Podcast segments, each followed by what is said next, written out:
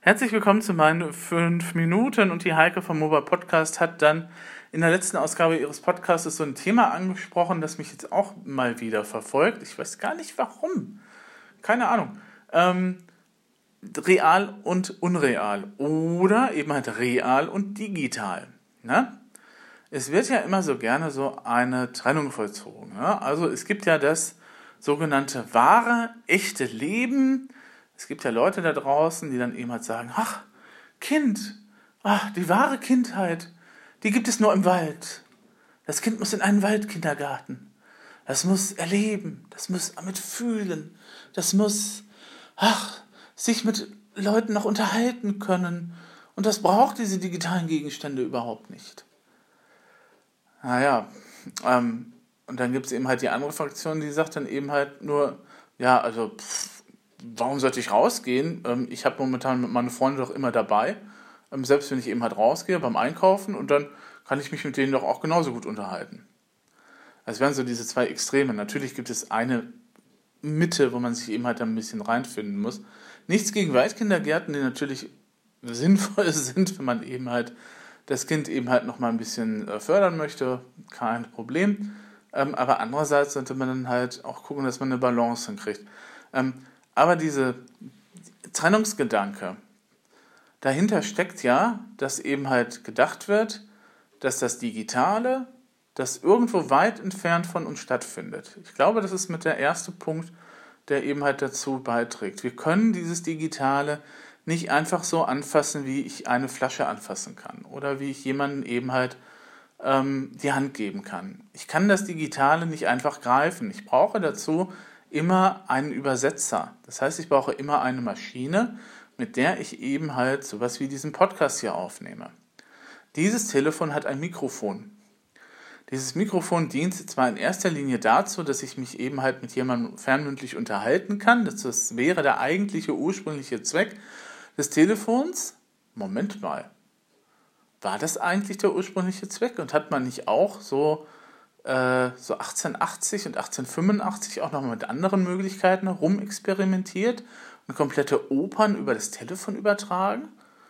war das gar nicht so als ursprünglich Mittel für Kommunikation zwischen zwei Menschen gedacht? Hm, oder war das eben halt so eine Phase, in der man gesagt hat, okay, das ist jetzt neue Technik, das ist aufregend, das ist faszinierend. Wir probieren jetzt mal aus, wofür man diese Technik nutzen kann.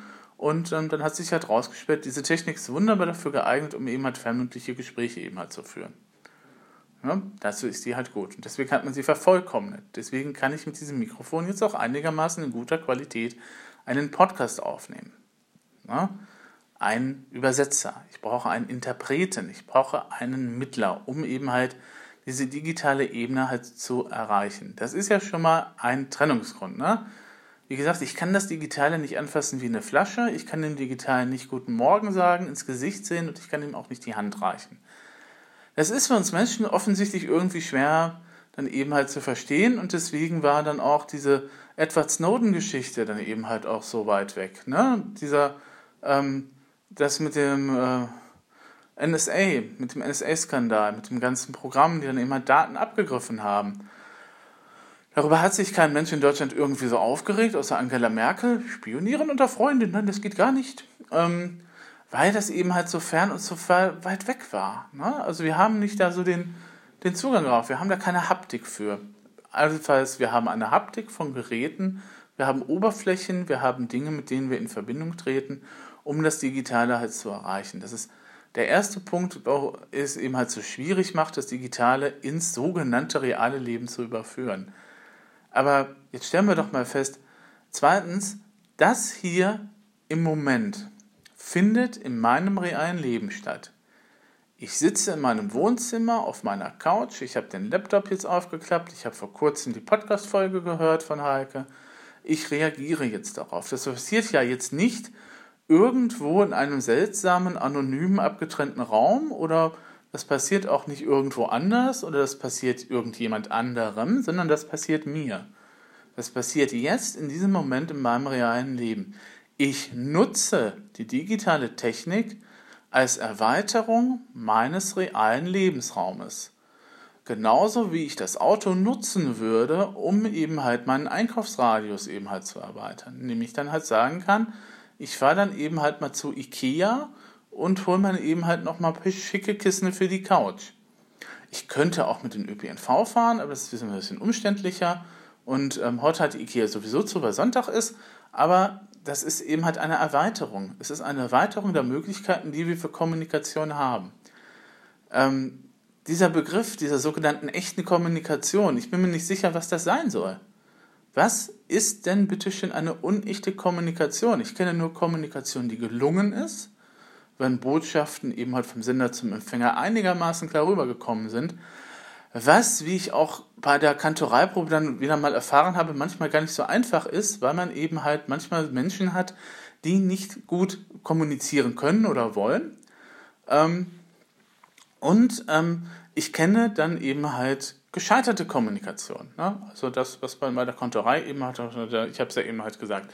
Ne? Das sind zwei Sachen, die ich kenne von der Kommunikationstheorie her. Es gibt gute Kommunikation und es gibt schlechte Kommunikation. Es gibt Kommunikation, die funktioniert ohne ein Störgeräusch dazwischen und es gibt Kommunikation, wo eben halt Störgeräusche vorhanden sind.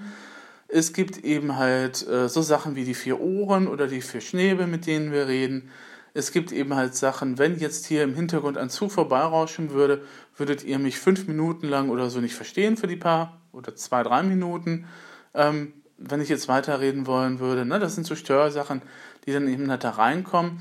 Ähm, aber was soll denn bitte schon eine reale und vor allem eine sogenannte richtige Kommunikation sein? Eine richtige Kommunikation kann doch nur eine Kommunikation sein, die gelungen ist. Oder? Oder wie soll ich das jetzt auffassen? Was ist denn dann eine unrichtige Kommunikation? Was ist denn dann eine falsche Kommunikation? Eine falsche Kommunikation wäre nach meinem Begriff nach tatsächlich halt irgendwas, was schiefgelaufen ist.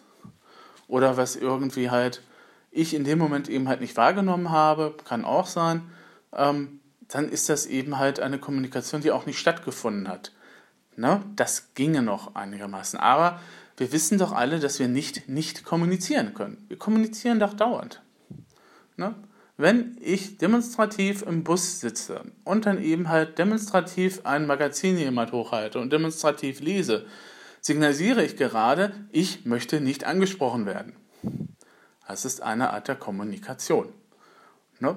Oder wenn ich dann eben halt lauthals mich irgendwie mit anderen Dingen, Leuten unterhalte, weiß ich, dass ich momentan dann eben halt vielleicht nicht gerade dazu geneigt wäre, jetzt unbedingt einen Artikel zu lesen, sondern ich möchte mich jetzt erstmal mit Leuten unterhalten. Punkt. Ähm, diese Trennung zwischen irgendwie unrichtiger und richtiger Kommunikation kann ich persönlich nicht nachvollziehen, nicht nach dem, was Watzlawick lehrt, nicht nach dem, was Schulz von Thun lehrt, nicht nach dem, was auch sonstige Fachbücher zu diesem Begriff sagen, nicht nach dem, was ich eben halt auch nochmal aus anderen Sachen oder eben halt aus der eigenen Erfahrung eben halt mitteilen kann. Das, es gibt keine unrichtige Kommunikation. Es gibt eine Kommunikation, das müssten wir jetzt dann auch nochmal ein bisschen eingrenzen, die im digitalen Bereich stattfinden kann oder im analogen Bereich. Es gibt tatsächlich von Watzlawick ja auch digitale und analoge Kommunikation. Nur unterscheidet Watzlawick ja ganz was anderes als das, was wir unterscheiden. Ne? Er sagt dann eben halt, analoge Kommunikation ist, wenn ich mit Handgesten, mit Mimik, mit meiner Stimme irgendwie sowas eben halt rüberbringe. Und wenn ich schon telefoniere, ist das digitale Kommunikation, weil da ein Teil wegfällt. Nämlich, du siehst nicht, ob ich meinen Mund verziehe, und du siehst auch nicht momentan, ob ich die Stirn runzel beim Telefonieren oder beim Podcast aufnehmen, ob ich hier mit den Händen gestikuliere oder nicht. Das ist dann weg. Das ist der digitale Anteil der Kommunikation. Ne, das ist aber nicht das, was eben halt gemeinhin irgendwie verstanden wird, wenn digital und analog eben halt ins Feld geführt werden, sondern es ist auf die Technik bezogen und auf die Art und Weise, wie man halt diese Technik nutzt. Für um digital mit jemandem zu reden, brauche ich erstmal ein Gerät. Und da fängt das ja auch schon an. Wie gesagt, normales Telefon, hm, ich brauche ein Gerät, um mit jemandem zu reden. Das kann, ist ja dann keine sogenannte reale Kommunikation, weil das findet ja jetzt nicht statt, indem ich dem Gegenüber, indem ich dem Gegenüber, indem ich jetzt gegenüber jemand anderem sitze, denen ins Gesicht schaue, wie in einer Kaffeesituation oder irgendwie im, was weiß ich, im Warteraum vom, vom, äh, vom Arzt oder so, wo ich dann eben mit den Leuten mich vielleicht unterhalte, ähm, das ist ja in dem Falle eben halt nicht der Fall. Ne? Das ist ja dann eben halt, ähm, hm, ja. Ne? Digitale Kommunikation braucht ja immer irgendwie ein Gerät und ähm, die digitale Kommunikation ist sozusagen nur eine Erweiterung der Kommunikation an sich. Es ist eine Erweiterung der Möglichkeiten. Wir können heute so unendlich viel mehr uns mit Leuten austauschen, als wir das vorher konnten. Aber beides ist Kommunikation. Das eine es findet halt nur unter anderen Umständen statt, aber es gehört zum Kommunikationsvorgang. Es gehört zu dem, was ich als reales, normales, in Anführungsstrichen, Leben halt empfinde. Weil wenn ich jetzt einen Podcast aufnehme, geschieht das jetzt in diesem realen Moment meines Lebens. Es geschieht nicht unabhängig davon.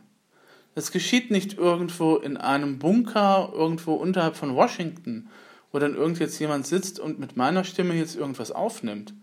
Getrennt von mir, ohne dass ich davon was mitbekomme, sondern das passiert jetzt in diesem Moment in meiner Wirklichkeit. Gut, wir können über den Konstruktivismus auch gerne nochmal reden, aber ähm, Watzlawick Konstruktivismus liegt auch nah. Aber ähm, das passiert ja jetzt alles im Moment. Also es gibt ja nicht diese angesprochene wirkliche Trennung von digital. Wenn ich ein Spiel spiele, wenn ich dann einen Avatar mir zusammenklöppele und wenn ich mit diesem Avatar unterwegs bin, dann bediene ich in dem Moment, ja, wir haben eine digitale Kommunikationsmöglichkeit, ähm, also habe ich da irgendwie eine Maschine oder etwas, was vermittelnd dazwischen ist. Ein Joystick war das früher. Heute habe ich eine Maus, ich habe die Tastatur, ich habe eventuell nochmal so eine Touch-Oberfläche, wo ich dann eben halt auf dem Handy oder dem Tablet eben halt rumbröckeln kann, um dann eben halt das Spiel zu spielen. Aber ich spiele das Spiel ja nicht irgendwie, also das spielt ja nicht jemand anderer für mich. Das ist, wäre ja dann eben halt eine ganz konsequente Trennung. Also ich sagen, oder das Spiel, ähm, der digitale Avatar ähm, spielt ja nicht immer unbedingt weiter, wenn ich dann eben halt aufhöre zu spielen das wäre dann eben halt vielleicht diese Trennung ne, von analog und digital, was eben halt so gerne gesehen wird.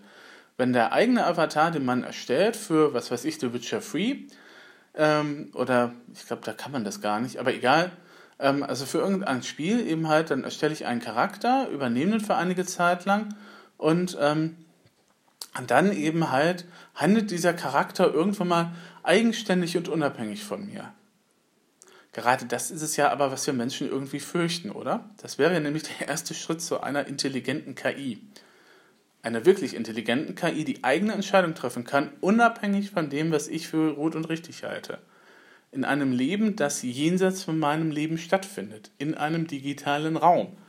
Das wäre dann wirklich eine digitale Abspaltung von einem realen Leben wenn meine Spielfigur, wenn mein Avatar, wenn mein Link, den ich eben halt in Ocarina of Time spiele, wenn mein Link momentan irgendwie auf meiner Spielekonsole jetzt momentan alleine selbstständig Monster erledigt, ohne dass ich da weiter was tun muss. Ich weiß, es gibt schon Ansätze und es gibt Spiele, die eben halt unabhängig dann eben halt im Hintergrund laufen, ähm, wo aber auch immer noch mein aktives Eingreifen jetzt in diesem Moment, in diesem Moment meines Lebens, das der sehr real ist, eben halt aber auch vonnöten noch ist. Es ist ja nicht so, dass sich dieses Spiel von alleine spielt oder dass ich nur eine Figur erstellen muss und ich packe die da rein und ich sehe dann zu, wie diese Figur sich dann entwickelt. Ich meine, selbst, selbst die Sims, bei den Sims muss ich das doch eben eingreifen. Ne? Selbst bei den Sims, wenn die sich auch, ähm, wo sie einen eingeschränkten Bewegungsradius haben, wo sie eingeschränkt eigenständig handeln können, muss ich doch immer auch noch im, als Spieler eben halt eingreifen und gucken und zusehen, dass die nicht eventuell auch mal auf Toilette gehen oder eben halt sich waschen oder was auch immer man in diesen Sims-Spielen halt so tut. Oder eben halt ähm, niedliche Hundewelpen irgendwie da reinschmeißt, damit die eben halt von den Leuten, den künstlichen Leuten in der künstlichen Welt adoptiert werden. Na? Es wäre ja tatsächlich auch was komplett anderes. Wie gesagt, wenn eben halt irgendwas von mir, ein Teil von mir, abgespalten wäre und eben halt digital tatsächlich separat online weiterleben würde. Das ist Science Fiction. Das gibt es so in der Form noch nicht. Ich glaube, da kommen, werden wir auch nicht irgendwann mal hinkommen. Es ist ja unwahrscheinlich, dass wir irgendwann mal auch so diese sogenannte Singularität eben halt erreichen, wo wir eben halt sagen können, wir laden unser Bewusstsein irgendwo hoch auf irgendeine Festplatte und leben dann eben halt in Ewigkeiten in. Sofern eben halt Strom da ist und die Maschinen einigermaßen gesichert sind. Selbst dann braucht man auch noch Wartungspersonal. Verdammt.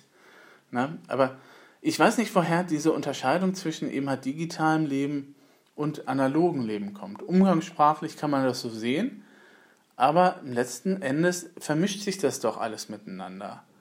Ähm, das kann man doch auch daran sehen, dass ich eben halt ähm, Leuten eine Zeit lang eben halt auf Instagram folge oder eben halt auch auf Facebook folge. Ich lese mir die Meinungen von diesen Leuten durch und dann sehe ich, oh, diese Leute besuchen auf einmal eine Veranstaltung in meiner Nähe. Was tue ich dann in der Regel? Und das ist, kann jeder bestätigen, der eben halt das Web und das Social Web eben halt äh, zu diesem Punkt nutzt. Ähm, ich werde dann eben zu der Veranstaltung auch mal hingehen, weil ich vielleicht auch neugierig bin, wie derjenige halt, ob derjenige dann halt auch so ist, wie er sich online gibt. Das ist nochmal eine andere Frage. Ähm, das, das hat aber nichts mit äh, mit dem Stattfinden zu tun, sondern das hat eher die Frage zu tun, welche Rollen ich eben halt in meinem Leben überall spiele. Und das hat auch nicht mit digital und analog zu tun, weil wir ständig Rollen spielen in unserem Leben. Ich, nein, nicht Magier und irgendwelche Drachentöter oder so, sondern wir sind eben halt mal Elternteil, wir sind mal wieder in der Kindrolle, wir sind mal eben halt in der Rolle von demjenigen, der da eben halt neu in irgendeiner Arbeitsgruppe zugestoßen ist und so weiter und so fort. Wir wechseln ja immer unterschiedliche Rollen. Deswegen gibt es doch auch diese wunderbare Tätigkeit oder psychologische ähm, Arbeitsmaßnahme mit den unterschiedlichen Hüten und den Farben. Googelt mal. Wirklich eine interessante eben halt Sache, um gewisse Dinge herauszufinden. Ähm, wir spielen alle Rollen, aber dieses Rollenspielen findet sowohl im digitalen als auch im analogen Raum statt. Also, ja, es ist alles echt. Letzten Endes ist alles echt.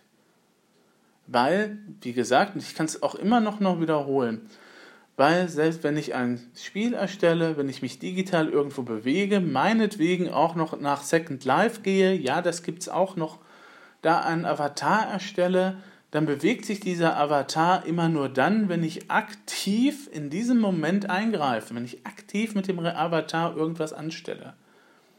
Na? Wenn ich eine VR-Brille aufziehe und mich dann eben halt in einer anderen Welt befinde, dann ist das eben halt, ja, so eine Verschmelzung, wird man halt dann sagen können, eben halt von analog und digital oder was auch immer.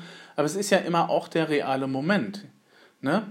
Ich befinde mich ja immer noch hier auf der Erde zu einem gewissen Zeitpunkt und vollführe irgendwelche Sachen aus, um irgendwelche Sachen dann eben halt spielerisch zu lösen. Mit einem Handschuh, der dann eben halt in der Spielwelt entsprechend äh, dargestellt wird oder eben halt, indem ich den Kopf hin und her bewege ähm, und so weiter und so fort oder ähm, wie dem auch immer. Das ist ja nicht von mir abgespalten in dem Moment, sondern das erlebe ich ja auch real. Und deswegen weiß ich nicht, was reale Kommunikation bitte schön sein soll. Wenn jetzt jemand sagt, Social Media ist oberflächlich, dann muss man ihm aber den Spiegel ins Gesicht halten und sagen, sag mal, wie gehst du denn mit diesem Werkzeug um? Wie gehst du denn eben halt mit anderen Werkzeugen in deinem Leben um? Hast du dir darüber schon mal Gedanken gemacht? Wenn du sagst, ja, was, ich, oh, früher war das immer so schön, wir haben uns immer so Dia-Abende gemacht nach dem Urlaub. Ich wüsste nicht, wer noch einen Dia-Projektor hat, aber okay. Oder eben halt so mit einem Projektor eben halt, kann man das heutzutage ja machen, so Slideshows erstellt und sowas. Das brauche ich ja heute allen gar nicht mehr zu zeigen, weil ich ja alles eben halt auf Facebook schon fotografiert habe.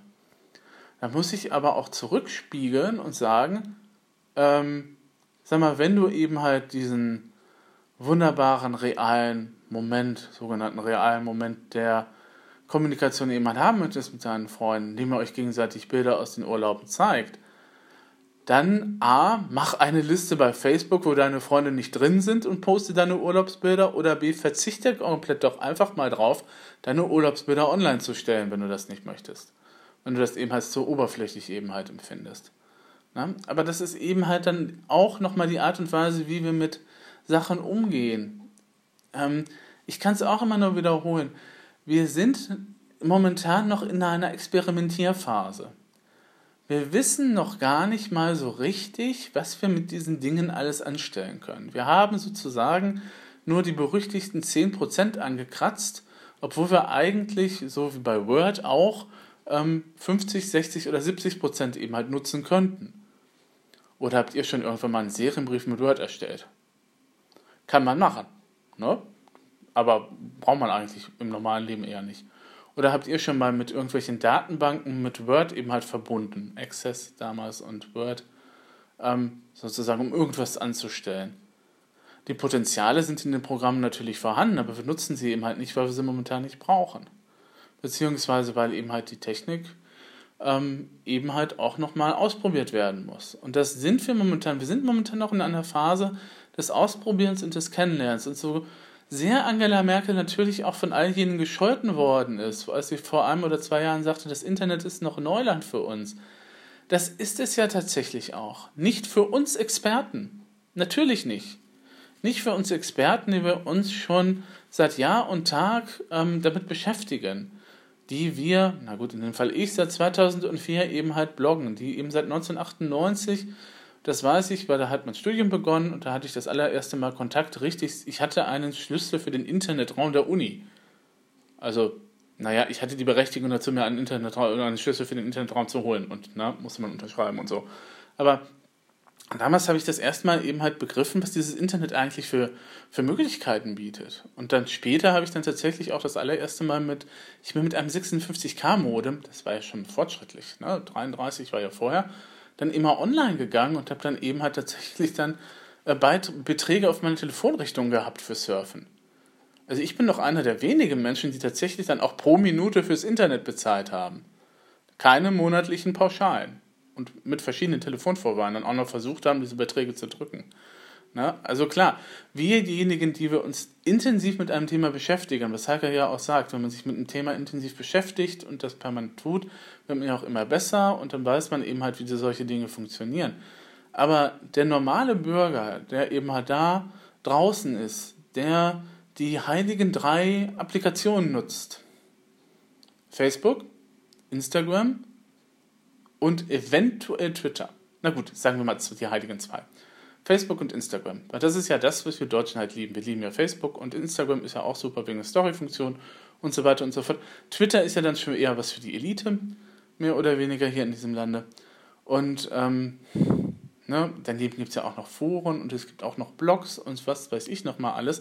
Aber die nutzt der normale Mensch eigentlich nicht. Also, na gut, Blogs vielleicht noch, wenn man irgendwie zum Thema irgendwas sucht und dann auf eine Webseite stößt. Aber für den Betrachter, für den normalen Menschen ist es in dem Fall eben halt eine normale Webseite, wo irgendjemand was geschrieben hat. Ne? Da sieht diese Unterschiede noch nicht so drin. Ähm, deswegen ist das ja auch immer so ein, so ein Problem eben halt und deswegen müssen wir uns darüber unterhalten, wie wir mit Hass im Internet umgehen. Ne? Wir sind gerade dabei zu lernen, wie wir gewisse Sachen eben halt ähm, uns aneignen müssen oder wie wir mit Sachen, gewissen Sachen umgehen dass das nicht alles nette Erscheinungen sind, dass wir nicht alle nette Lernerfahrungen machen mit diesen Dingen, ist ja unbestritten, aber äh, sagen, sagen wir mal, wie viele Autounfälle hat es wohl gegeben, als die ersten Wagen eingeführt worden sind? Na? Als dann festgestellt worden ist, wir lassen dann mal einen Menschen mit einer roten Fahne vor dem, Auto, vor das Automobil, vor dem Automobil hertraben damit die Leute gewarnt sind, damit sie dann eben von der Straße runtergehen, weil da hinten kommt ein Auto mit sagenhaften 20 oder 30 km/h, aber immerhin. Na? Doch, hat es gegeben. Es gab Leute mit roten Flaggen, die vor Autos hergelaufen sind. Heutzutage, nicht, heutzutage undenkbar, aber.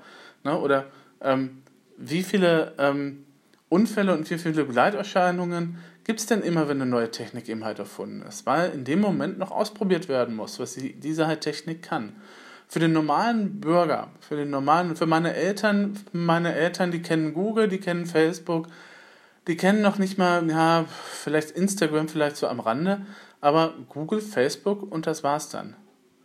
Ähm, na gut, vielleicht auch nochmal, gut, E-Mail nutzen sie natürlich und so weiter, ne, weil es ist ja nützlich. Und, ähm, aber ähm, Hauptmedium ist dann eben halt Facebook für meine Eltern. Das ist jetzt auch nicht weiter tragisch, aber es gibt daneben natürlich auch noch für mich eben halt nochmal sowas wie Snapchat, sowas wie Anchor, mit dem, die Applikation, mit der ich das hier gerade aufnehme. Ähm, unendlich viele andere Dinge und Sachen, die mir als Experten natürlich geläufig sind, aber die normale Leute eben halt auch nicht wissen. Und ich kann euch immer nur einen Rat geben und einen Tipp geben. Unterhaltet euch bitte mit Jugendlichen, unterhaltet euch bitte mal mit Leuten, die vielleicht gerade irgendwie so den Social Media Manager Kurs eben halt belegt haben und fragt mal, wie die Social Media nutzen. Ihr werdet feststellen, das wird äh, komplett anders sein, als ihr es denkt. Na? Oder eben halt, ähm, fragt eben auch nochmal nach, nach einer YouTube-Nutzung. Wie? Ich weiß nicht, wie denn von YouTube nutzen. Das werde ich demnächst aber auch nochmal fragen, falls ich sie mal irgendwann mal sehen sollte in diesem Jahr. Ist immer ein bisschen schwierig, wenn die weiter weg sind. Ähm, aber fragt junge Leute mal, wie sie eben halt nutzen. Fragt eben dann an auch nochmal eben halt ähm, eure Eltern, wie die eben halt das Netz nutzen. Ne? Was für Webseiten besuchen die? Arbeiten die noch mit, arbeiten die vielleicht mit Books, Books äh, mit Leselisten, Lesezeichen? So im Browser abgelegt irgendwo? Und gehen die dann immer die ganzen Webseiten durch, wenn sie dann surfen? Und geben die die per Hand ein? Keine Ahnung. Aber das sind eben halt so Sachen, wo wir eben halt als Experten immer ein bisschen, bisschen eben halt zurückstehen müssen. Und ja, Social Media kann oberflächlich und kann total blenderisch sein. Aber das ist eben halt die Frage und die Art und Weise, wie man mit einem Werkzeug umgeht. Den Messervergleich muss ich jetzt hier nicht unbedingt ziehen. Ähm, der würde, glaube ich, auch ein bisschen hinken. Also man kann ja natürlich ein Messer zum Streichen nutzen oder damit nutzen, jemanden abzustechen. Ähm, aber ähm, natürlich liegt es an einem selber, was man daraus macht. Ich kann immer nur Johannes Korten zitieren, der jetzt auch schon wieder zwei Jahre tot ist. Das Internet ist ein guter Ort, wenn wir es dazu machen. Das, ein guter Ort entsteht ja nicht einfach so. Schön wäre es. Ne? Also selbst das Paradies hat Gott erschaffen müssen. Es hat nicht der Mensch erschaffen. Also jedenfalls gut die Vorstellung eben halt von einem Paradiesgarten gebe ich zu, dass da die Autoren der Bibel etwas mit dran gearbeitet haben. Aber ähm, wenn man eben halt dieser Geschichte eben halt, Geschichte, ne, nochmal betont, jemand Glauben schenken mag, dann ist, hat halt Gott eben halt einen Garten Eden erschaffen und nicht der Mensch. Der kam dann später eben halt dazu. Und hat dann eben halt das Ganze auch noch kaputt gemacht. Wunderbar. Ähm, naja, okay. Ähm, aber wie gesagt, ähm, ähm, ich verstehe dann eben halt nicht, was dann eben halt nicht reale Kommunikation sein soll und was reale Kommunikation sein soll. Kommunikation findet auf unterschiedlichen Wegen statt. Das kann digital sein, das kann analog sein, das kann digital analog nach der äh, Definition von Watzlawick sein, das kann eben halt nach der umgangssprachlichen Gebrauch, Gebrauchsnennung eben halt sein. Ähm, aber ähm, in dem Fall ähm, ist ja dann selbst ein Brief dann eben halt schon eine Erweiterung meiner Kommunikationsmöglichkeiten. Ne? Muss man drüber nachdenken. Sollte man drüber nachdenken. Aber wie gesagt, ähm, das ist halt so ein typisch deutsches, das ist irgendwie so ein typisch deutsches Ding, dass man eben halt sagt, ja, das Digitale, das hat ja keinen Wert. Das ist ja irgendwie so flüchtig und das ist ja alles irgendwie. Und dann so, nee. Das Digitale ist genauso real wie alles andere auch. Es gibt nur dieses reale Leben. Gut, okay, wenn wir jetzt auf das Thema Religion gehen wollen würden, da gibt es dann unterschiedliche Ansichten, was nach dem Tod passiert oder ob man eben halt tatsächlich im Rahmen einer Spitzhütte irgendwelche unterschiedlichen Geisteszustände erreichen kann, wenn man ein Schamane ist, aber generell ist es doch alles real. Wenn nicht, würden wir in einer Simulation leben. Und da würde ich, also es kann keine Simulation sein. Tut mir leid, also eine Simulation, in der Donald Trump Präsident ist, wer programmiert denn bitte schön sowas? Na gut, es könnte ein gewaltiger Bug sein, aber selbst dann müsste man irgendeiner von den Programmierern doch endlich mal ausmerzen und die Welt restarten. Wäre doch dann wenigstens mal ein Anfang. Aber wie gesagt, es ist so eine, so eine typische Unterscheidung, die wir in Deutschland treffen zwischen, ja, das reale Leben findet draußen an der Sonne statt, im Waldkindergarten oder im Wald, ne? Und, äh, na gut, Waldkindergarten. Nichts gegen Waldkindergärten, nütz und nützlich und schön, aber eben halt, ja, das wahre Leben ist dann eben halt da draußen, Geh raus, erlebe ein Abenteuer. indem du dann ein Auto nimmst und dann eben halt tatsächlich auch schon wieder Technik mit dir rumschleppst, die deinen Möglichkeitsraum erweitert. Ähm, oder ein Fahrrad. Ich möchte auch nicht wissen, wie viele Fahrradunfälle es gab, als diese Technik zum ersten Mal erfunden worden ist. Erfunden worden ist. Habt ihr schon mal den Vorgänger vom Fahrrad gesehen? Also ohne Kette, nur so zum Treten? Lustiges Teil. Ähm, ja, aber eben halt, ne, das ist dann eben halt so. Technik erweitert die Möglichkeiten. Wie wir die Möglichkeiten nutzen, ist dann jedem selber überlassen, beziehungsweise das müssen wir in der Gesellschaft miteinander aushandeln. Dass das momentan nicht passiert, weil gewisse andere Themen diese Themen überlagern, ist ja nun etwas, was ich dann eben halt auch der Politik ein bisschen ankreiden muss, beziehungsweise auch denjenigen, oh, lassen wir es mal da runtergefallen sein, eben halt denjenigen Organisationen, die ja angeblich dann fürs Digitale im politischen Raum zuständig sein möchten. Ja, ich gucke euch an, liebe Leute von D64 unter anderem. Ne? Oder eben halt andere Sachen. Ähm, das muss man eben halt mit Gesellschaftern miteinander aushandeln. Was wir eben halt machen möchten damit und was eben halt dann geduldet werden darf und was halt nicht geduldet werden darf. Aber das verhandeln wir als Gesellschaft ja auch permanent im realen Alltag. Ob es jetzt höflicher ist, eben halt aufzustehen im Bus und anderen Leuten, älteren Leuten halt seinen Sitz anzubieten oder ob es unhöflich ist, das nicht zu tun. Und ähm, der eine sieht das so und der andere sieht das so. Gut, also es wäre natürlich höflicher und netter, weil ähm, das dann eben halt vielleicht auch ein gutes, warmes Gefühl im Bauch vermittelt, weil man hat dann eine gute Tat getan. Man das eigentlich uneigennützig tun müsste und nicht, weil, na egal. Aber ihr wisst, was ich meine. Also, wie gesagt, letzten Endes ist es halt wieder so ein typisch deutsches Ding und das kann mich auch furchtbar aufregen und zwar so sehr, dass ich jetzt bei Minute 32 dieses Podcastes bin, jetzt einfach mal Schluss mache und dann sage, gehabt euch wohl und startet gut in die Woche.